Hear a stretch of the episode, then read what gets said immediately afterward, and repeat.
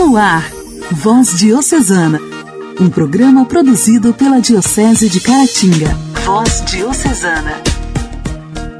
Olá, meus amigos! Paz de Cristo esteja com você onde você estiver. Que bom te encontrar em sintonia em mais um programa Voz Diocesana. Eu, Janaíne Castro, a partir de agora te faço companhia aqui neste programa de evangelização produzido com muito carinho pela Diocese de Caratinga. Sejam todos bem-vindos. Voz Diocesana. Voz Diocesana. Um programa produzido pela Diocese de Caratinga. E nesta segunda-feira, 17 de janeiro, a igreja celebra o dia de Santo Antão. Nasceu no Egito em 251 e faleceu em 356. Viveu mais de 100 anos, mas a qualidade é maior do que a quantidade de tempo de sua vida, pois viveu uma qualidade de vida santa que só Cristo poderia lhe dar. Com apenas 20 anos, Santo Antão havia perdido os pais ficou órfão com muitos bens materiais. Mas o maior bem que os pais lhe deixaram foi uma educação cristã. Ao entrar numa igreja, ele ouviu a proclamação das palavras e se colocou no lugar daquele jovem rico, o qual Cristo chamava para deixar tudo e segui-lo na radicalidade. Então, vendeu parte de seus bens, garantiu a formação de sua irmã, a qual entrou para uma vida religiosa, enfim, Santo Antão foi passo a passo buscando a vontade do Senhor. Antão deparou-se com outras palavras de Deus em sua vida, as quais o fizeram ter a certeza de sua missão. Sentiu-se chamado a viver num local muito abandonado, num cemitério, onde as pessoas diziam que almas andavam por lá. Por isso era inabitável. Ele não vivia de crendices, nenhum santo viveu. Então, foi viver nesse local. Na verdade, eram serpentes que estavam por lá, e por isso ninguém se aproximava. A imaginação humana vê coisas onde não há. Santo Antão construiu muros naquele lugar e viveu ali dentro, na penitência e na meditação. As pessoas eram canais da providência, pois elas lhe mandavam comida, o pão por cima do muro, e ele as aconselhava. Até que, tanta gente querendo viver como Santo Antão, naquele lugar surgiram os monges. Ele foi construindo lugares, e aqueles que queriam viver a santidade, seguindo seus passos, foram viver perto dele. O número de monges foi crescendo, mas o interessante é que, quando iam se aconselhar com ele, chegavam naquele lugar vários monges e perguntavam: Onde está Antão? E lhes respondiam: Ande por aí e veja a pessoa mais alegre, mais sorridente, mais espontânea. Esse é Antão. Ele foi crescendo em idade, em sabedoria, graça e sensibilidade com as situações que afetavam o cristianismo. Teve grande influência junto a Santo Atanásio no combate ao arianismo. Ele percebeu o arianismo também entre os monges, que não acreditavam na divindade do nosso Senhor Jesus Cristo. Antão também foi a Alexandria combater essa heresia. Santo Antão viveu na alegria, na misericórdia, na verdade.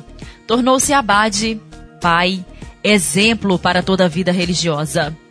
Exemplo de castidade, de obediência e pobreza. Santo Antão, rogai por nós. A alegria do Evangelho. Evangelho. Oração, leitura e reflexão. Alegria do Evangelho.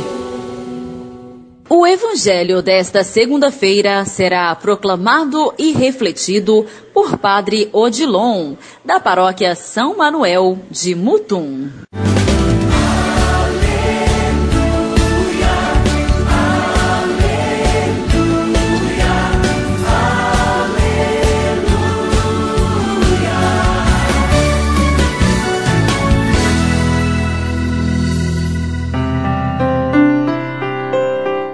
Senhor esteja convosco, Ele está no meio de nós. Proclamação do Evangelho de Jesus Cristo segundo Marcos. Os discípulos de João Batista e os fariseus estavam jejuando. Então vieram dizer a Jesus: Por que os discípulos de João e os discípulos dos fariseus jejuam e os teus discípulos não jejuam? Jesus respondeu: Os convidados de um casamento poderiam, por acaso, fazer jejum enquanto o noivo está com eles? Enquanto o noivo está com eles, os convidados não podem jejuar. Mas vai chegar o tempo em que o noivo será tirado do meio deles. Aí, então, eles vão jejuar. Ninguém põe um remendo de pano novo numa roupa velha, porque o remendo novo repuxa o pano velho e o rasgão fica maior ainda.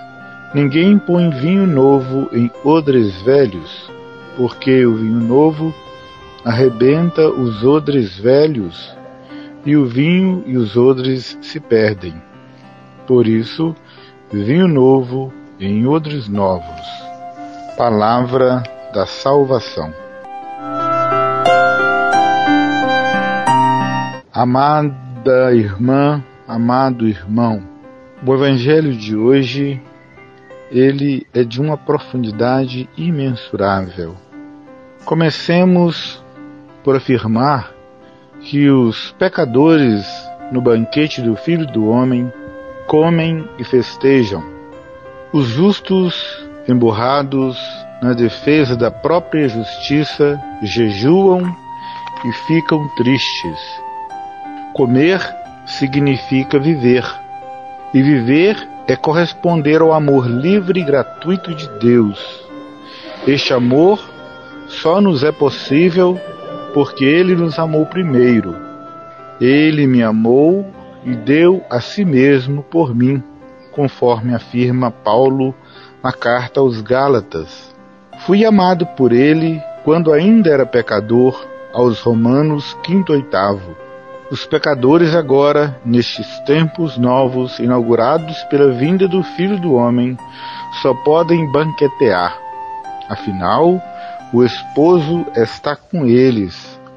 Vejamos mais um pouco. No banquete de Jesus nos é dada uma vida nova, o Espírito Santo, o próprio amor de Deus prometido para os últimos tempos. Essa, essa vida nova não cabe em odres velhos. O coração de pedra era o odre velho para a letra que mata. O coração de carne é odre novo para o espírito que dá vida. Quem ainda procura a justificação na lei não tem mais nada a ver com Cristo.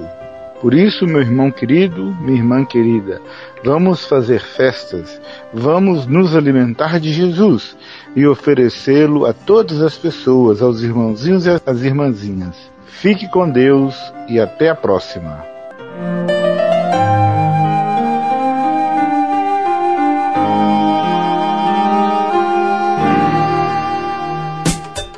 Diálogo Cristão. Temas atuais à luz da fé. Diálogo Cristão.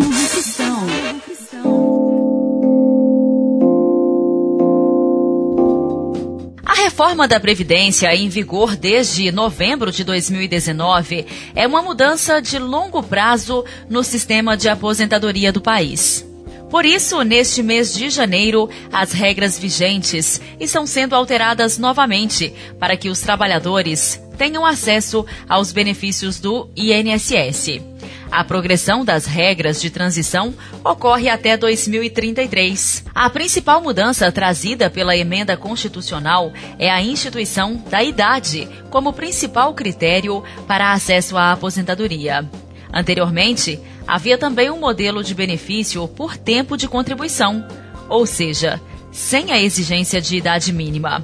Por isso, ano a ano, há mudanças nas regras do benefício até ser atingido a exigência de 62 anos para mulheres e 65 anos para os homens. Para essa modalidade de aposentadoria, no próximo ano é necessário que as mulheres alcancem 61 anos e meio, seis meses a mais do que exigido em 2021. No próximo ano, a transição chega aos 62 anos. O teto aprovado na emenda constitucional. Além da idade para esta modalidade de aposentadoria, é exigido tempo de contribuição mínima de 15 anos e carência de 180 meses. Por causa da reforma previdenciária, a cada ano aumenta para seis meses a idade mínima para solicitação do benefício do INSS. Ou seja, a partir de 2022, mulheres com 61 anos e 6 meses de idade e contribuição mínima de 15 anos poderão requerer o pagamento da aposentadoria. Trabalhadoras da zona rural e mulheres portadoras de deficiência físico-mental com 15 anos de contribuição podem se aposentar com 55 anos de idade.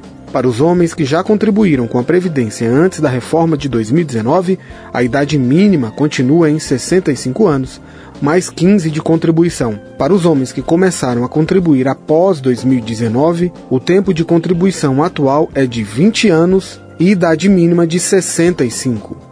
A mudança das idades para as mulheres leva em consideração a longevidade da população brasileira e o déficit de contribuintes ativos do INSS, que pagam os benefícios dos atuais aposentados.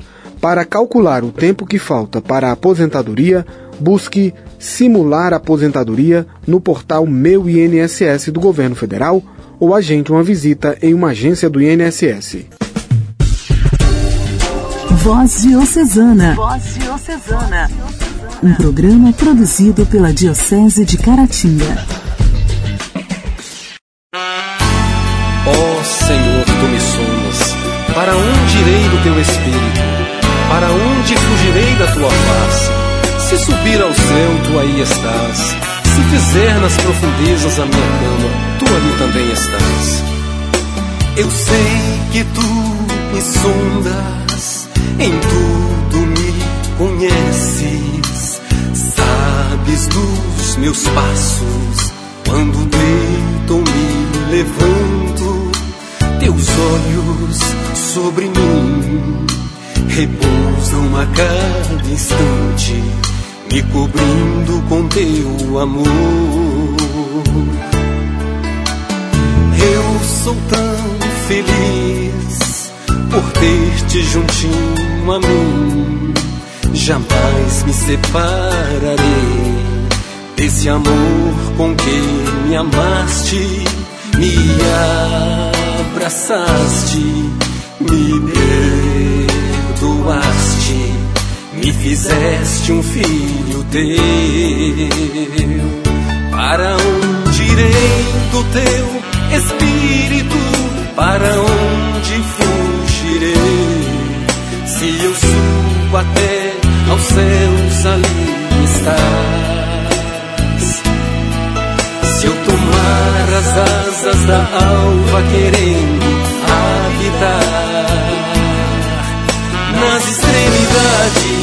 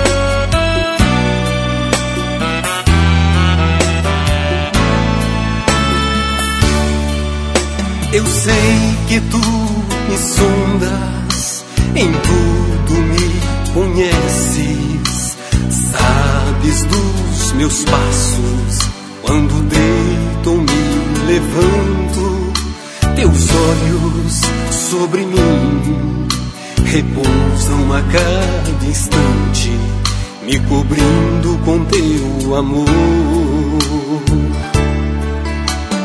Eu sou tão feliz por ter-te juntinho a mim, jamais me separarei desse amor com quem me amaste, me abraçaste, me perdoaste, me fizeste um filho teu.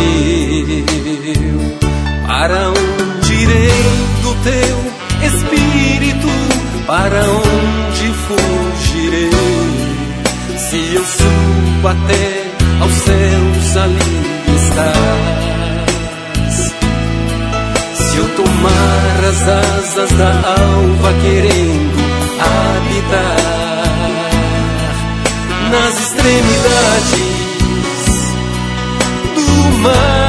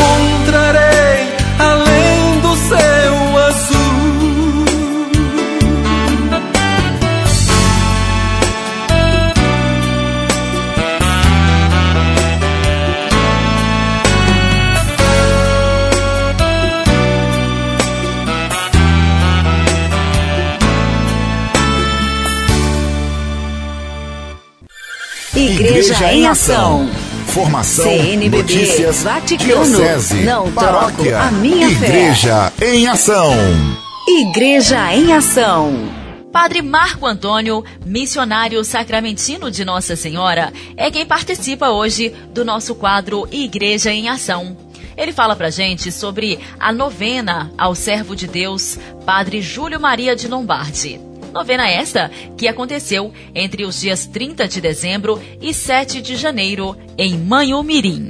Olá, meu irmão, olá, minha irmã. Eu sou o Padre Marcos, missionário sacramentino de Nossa Senhora, e estamos falando com você que gosta desse programa tão bonito, esse programa que traz um pouco dos acontecimentos eh, da nossa diocese. Então, quero saudar todos os nossos amigos da Voz Diocesana. E foi-me pedido para falar sobre a novena ao servo de Deus, o Padre Júlio Maria de Lombardi. Pois bem, aqui em Manhumirim, dos dias 30 de, jane... 30 de dezembro a 7 de janeiro, nós celebramos a novena ao servo de Deus, o Padre Júlio Maria de Lombardi. Por causa da pandemia, nós não tivemos a presença, a presença das paróquias vizinhas ou de outras paróquias onde existe ali grupos de fiéis que têm uma devoção ou uma amizade ou um carinho ao servo de Deus. Mas neste ano, como também no ano de 2021, nós fizemos a novena ao servo de Deus com a participação das nossas comunidades da paróquia do Bom Jesus. Então, todos os dias à noite, no santuário, nós tivemos a presença dos nossos devotos, amigos, simpatizantes à figura do servo de Deus, o Padre Júlio Maria. Esta novena é nesse período por quê? Porque nós nos preparamos para celebrar justamente a festa do batismo do Padre Júlio Maria. O Padre Júlio Maria nasceu no dia 7 de janeiro. Foi o dia do seu nascimento. Mas ele gostava de celebrar o seu é, nascimento ou o seu aniversário não no dia 7, mas no dia 8.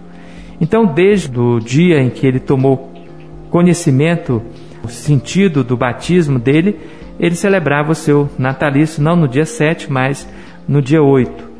Como também a família religiosa sacramentina, que é composta pelos padres sacramentinos, pelas irmãs sacramentinas e as irmãs cordimarianas, nós celebramos também é, o aniversário do Padre Júlio Maria no dia 8 de janeiro. Como também, se for pela graça de Deus ou se for da vontade de Deus, nós queremos que a festa ou o dia próprio do Padre Júlio seja no dia 8 de janeiro.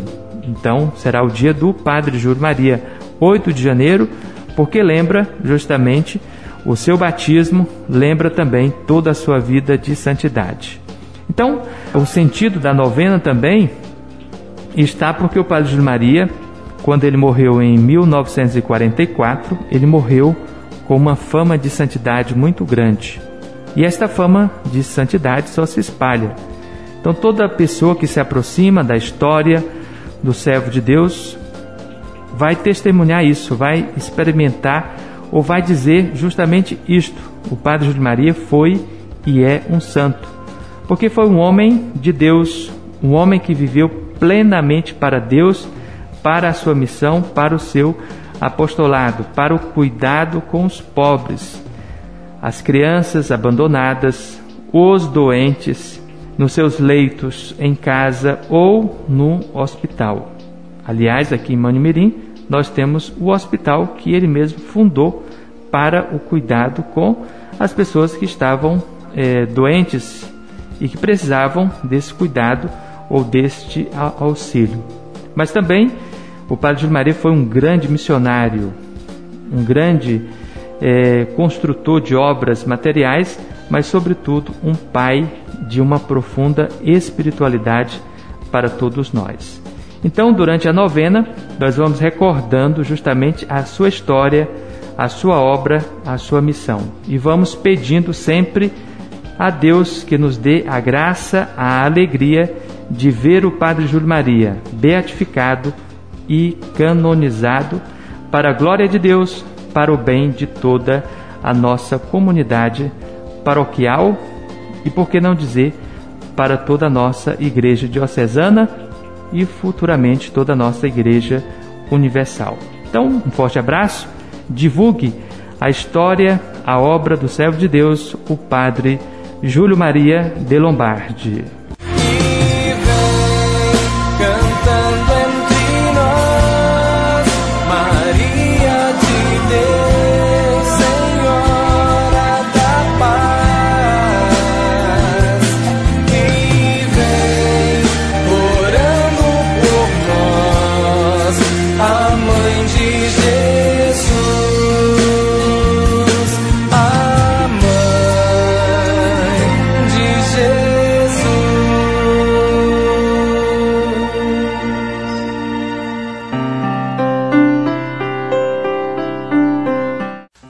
De Deus, paz e bem, aqui é o Padre Marlone e esse é o nosso Momento Mariano.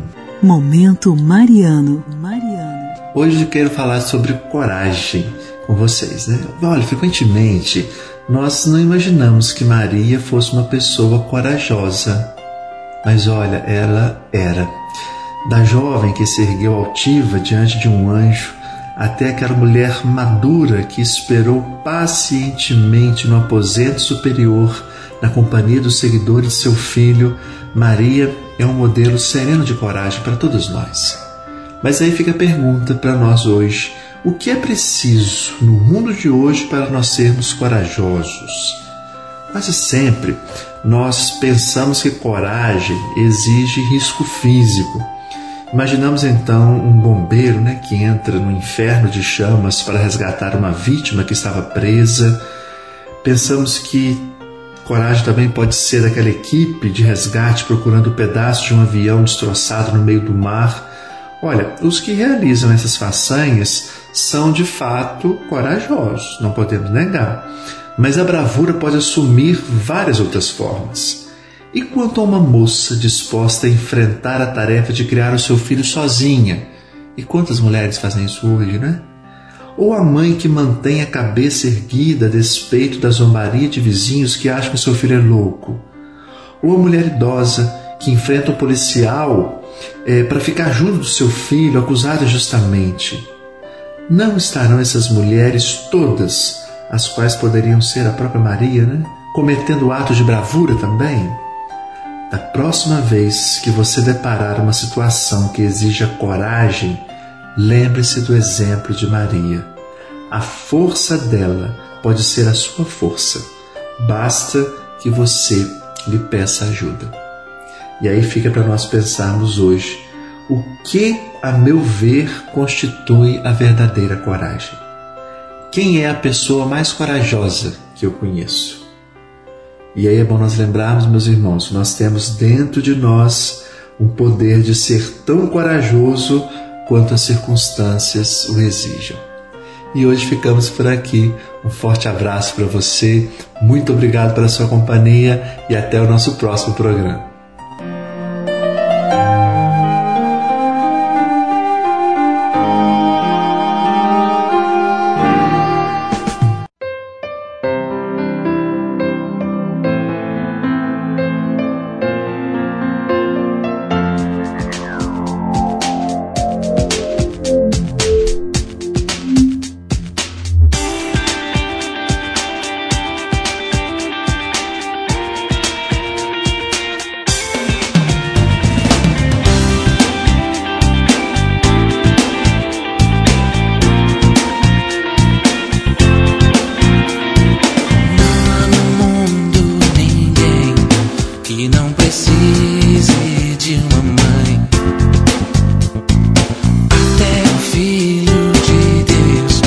teve os carinhos.